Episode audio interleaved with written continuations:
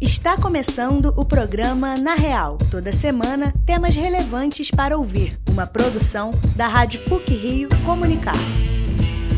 Uma das promessas das Olimpíadas do Rio foi o desenvolvimento de espaços para parte da população desfavorecida. Mas na prática, não foi bem isso que aconteceu. É o que abordaremos no programa de hoje. Vamos falar também sobre jornalismo e literatura, tema de uma palestra proferida na PUC Rio pelo jornalista e escritor Rodrigo Alvarez. Fique com a gente! Seis anos depois dos Jogos Olímpicos do Rio, parte dos benefícios prometidos aos moradores não se concretizou. Os problemas do chamado legado olímpico vão além da área esportiva e afetaram, dentre outras coisas, a mobilidade urbana. A reportagem é de Vitória Lemos e Ana Pokeshock. No próximo dia 21, completam-se seis anos do fim das Olimpíadas sediadas no Rio, em 2016.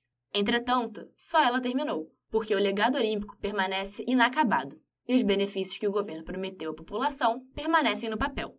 O Parque Olímpico da Barra foi um dos principais pontos para a realização dos Jogos.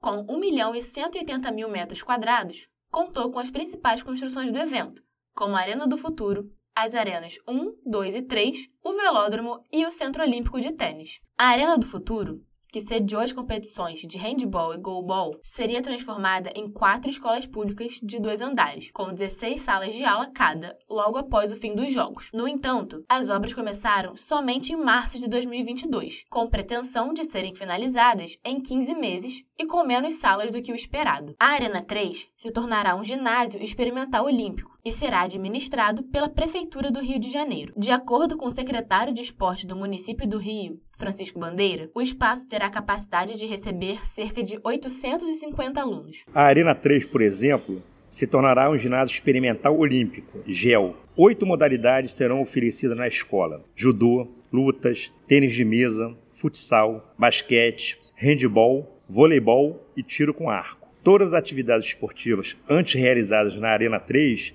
já estão no velódromo olímpico. O secretário acrescenta que o projeto do legado esportivo foi retomado e terá como consequência a constatação de escolas e a prática de atividades. Entretanto, não é possível estipular um prazo para as conclusões, visto que elas dependem de estudos técnicos de órgãos de engenharia. As Olimpíadas são uma oportunidade de desenvolver espaços periféricos. Contudo, não foi o que aconteceu, como pode-se perceber, com os transportes públicos. A linha 4 do metrô que liga as zonas sul e oeste, permanece inacabada. As obras pararam em 2015 e estavam previstas para terminarem em 2016, mas não foi o que aconteceu. O presidente da Associação de Moradores da Gávea, René Azenclever, conta que por ter sido uma obra subterrânea, o impacto não foi grande. Contudo, é necessário encher o buraco com água para que ele não colapse, mas o prazo de validade da água acabou então, é uma obra subterrânea que eh, impacto não houve. Eh, tecnicamente, você tem que encher o buraco de água para ele não colabar. Então, esse prazo de validade da água já acabou.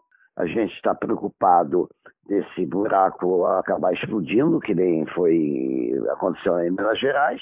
Os ônibus de trânsito rápido, BRT, foram o principal transporte das Olimpíadas. A Transolímpica foi a primeira via expressa do Rio com corredor exclusivo para o veículo. Porém, nos dias atuais, os carros articulados estão marcados pelo desgaste e superlotação. O projeto da Transbrasil de aumentar o número de ônibus em circulação era para ter sido terminado em 2017, mas com as obras paradas, a previsão é que ele esteja concluído no final de 2023. O presidente da Comissão de Esportes, Felipe Michel, ressalta que o Rio de Janeiro não possui um legado olímpico. A não finalização da Transbrasil criou um BRT sucateado e que só há um espaço que funcionou nas Olimpíadas e que poderia ser usado novamente: o Campo Olímpico de Golfe. Não é legado olímpico, nós temos um largado olímpico. O único espaço da cidade que funcionou nas Olimpíadas e permanece até hoje funcionando e pronto até para uma Olimpíada é o Campo Olímpico de Golfe. De resto, o que a gente tem é BRT sucateado, velódromo, Maria Lenk, Cidade dos Atletas. A gente tem um largado olímpico na nossa cidade. Os espaços esportivos não têm projetos e ainda necessitam de manutenção. Os programas de treinamento de bolsa e projetos esportivos são inexistentes. Sem o um legado finalizado, não há incentivo para que os atletas permaneçam com os treinos, como afirma Felipe Michel. Só pode faltar o que existiu. Hoje, nenhum atleta é incentivado a permanecer na nossa cidade. Não tem programa nenhum de treinamento, de bolsa, nem projetos esportivos. A gente pode ver que os espaços esportivos não têm projetos e demandam uma manutenção enorme. O que a gente tem hoje na nossa cidade não é um legado olímpico de fato. A gente tem um largado olímpico ainda. Depois de quase seis anos, foram retomadas as atividades do projeto do time olímpico e paralímpico, em parceria com o Comitê Olímpico Brasileiro. Entretanto, ainda há um caminho a ser percorrido para que o legado saia totalmente do papel. Ana Puquechoque e Vitória Lemos para o Na Real.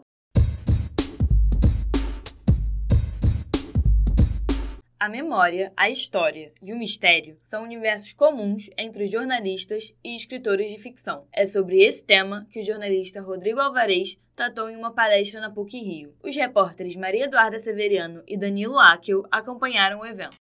Ao voltar o olhar para trás, nele está presente não só o desejo de contar sua história, mas também o de alcançar o mistério da vida. Assim, a jornalista e a escritora russa Svetlana Alexievich descreve o processo de recordação das mulheres soviéticas que lutaram na Segunda Guerra Mundial. A memória, a história e o mistério são universos comuns entre jornalistas e escritores de ficção. O jornalismo e a literatura compartilham semelhanças. Diversos ficcionistas se alternam, das redações dos jornais para a escrita literária. No Brasil, Lima Barreto, Carlos Drummond de Andrade e Clarice Lispector são exemplos significativos. No resto do mundo, Fyodor Dostoiévski, Ernest Hemingway e Albert Camus. O jornalista e escritor Rodrigo Alvarez circula pelo factual e fictício. Durante palestra na PUC Rio, conta a respeito da trajetória profissional. Por cerca de 20 anos, trabalhou como repórter de televisão na Rede Globo. Atuou como correspondente internacional em vários lugares do mundo como na Europa e no Oriente Médio. Até 2021, lançou 12 livros, entre eles reportagens, biografias de personagens do cristianismo e romances. Em 2022, publica a ficção histórica O Candidato. Em relação à escrita, o jornalista ressalta que ninguém é capaz de escrever sem conhecer. Viver experiências variadas, ouvir o outro e andar pelas ruas são práticas necessárias, mas insuficientes. A observação sem reflexão crítica, sem repertório sociocultural e sem compreensão do passado é incapaz de capturar as camadas profundas de uma narrativa. Por isso, a pesquisa e o estudo constantes são exercícios fundamentais. O escritor Rodrigo Alvarez recorre a fontes diversas, como historiadores, jornais antigos e antropólogos. Escreva sobre o que você conhece, mas ninguém nasceu conhecendo sobre tudo. Então, tudo bem, vá conhecer sobre o que você quer escrever então eu, eu defino qual é, o, qual é o ambiente do meu livro, onde é que eu vou ter que transitar. E a primeira coisa é entender e estudar esse ambiente.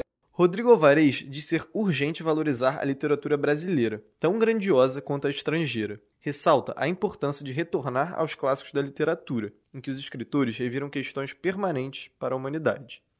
Totalmente fanático por ficção. Leio de tudo, né, de, de Stephen King a, a, aos mais eruditos gosto da literatura pop também, acho fundamental, não, não vejo nenhum, nenhuma diferença. Às vezes é só uma questão de tempo em, em, que a literatura chamada de entretenimento ou comercial se torne um clássico. Né? É, por exemplo, Nelson Rodrigues foi muito criticado em seu tempo, hoje é um clássico. Para Rodrigo Alvarez, a literatura é capaz de conduzir a reflexões sociais e políticas. Do jornalismo para a ficção, mantém a convicção de que a apuração e o conhecimento prévio da temática a ser tratada são indispensáveis. A intenção é reconstruir uma imagem adequada do período histórico. As principais diferenças são que, no fictício, há espaço de criação para além do factual, a estética assume uma dimensão central na escrita e é desejável que a leitura do texto seja prazerosa. Voltar o olhar para trás a fim de contar histórias mais profundas sobre o presente da vida a jornalistas e a ficcionistas. De mãos dadas com o agora, mergulham na origem de tudo, à procura de respostas para o mistério. No chão, o jornalista persegue o factual, o ficcionista voa para o imaginário, em que tudo é possível. Danilo Akel e Maria Eduarda Severiano para o Na Real. E para encerrar o Na Real de hoje, algumas pílulas sobre o que foi ou será destaque nas mídias. Pílulas da Semana. O aplicativo de mensagens WhatsApp anunciou que usuários que quiserem sair de grupos não serão expostos. A notificação da saída do participante aparecerá apenas para os administradores. Além disso, o status online poderá ser retirado nas configurações. O usuário do WhatsApp poderá selecionar quem ele quer que saiba da sua presença no app. Acontece neste final de semana o maior campeonato aquático do mundo, o Aloha Spirits 2022 em Saquarema. Com o início das competições no dia 19 de agosto, serão cerca de 40 provas entre os grupos Amador, Pro, Kids, Master e PCD, que se estenderão até o dia 21. As provas podem ser assistidas online pelo canal no YouTube Aloha Spirits Media.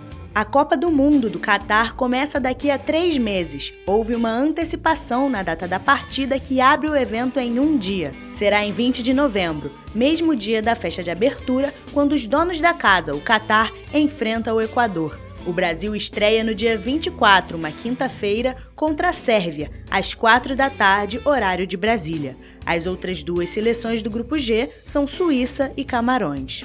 Neste domingo, House of Dragon chega a HBO Max. O spin-off de Game of Thrones conta a história da família Targaryen 300 anos antes do enredo da série principal, baseado nos livros O Mundo de Gelo e Fogo e Sangue e Fogo, do escritor George R. Martin. A primeira temporada contará com 10 episódios lançados semanalmente aos domingos. Não será mais necessária a apresentação de bilhetes de passagem para viagens de avião. Os aeroportos Santos Dumont, no Rio de Janeiro, e Congonhas, em São Paulo, serão os primeiros terminais do país a adotarem o sistema de embarque facial biométrico. A informação foi divulgada pelo Ministério da Infraestrutura. Por hoje é só. Esse episódio foi apresentado por Sofia Harper, com pílulas de Giane Moraes e Maria Mariana Braga, e edição sonora de Giane Moraes. O programa, na real, tem supervisão e edição do professor Célio Campos. Lembramos que a Rádio PUC faz parte do Comunicar, cuja coordenação é da professora Lilian Sabac. Até a próxima semana!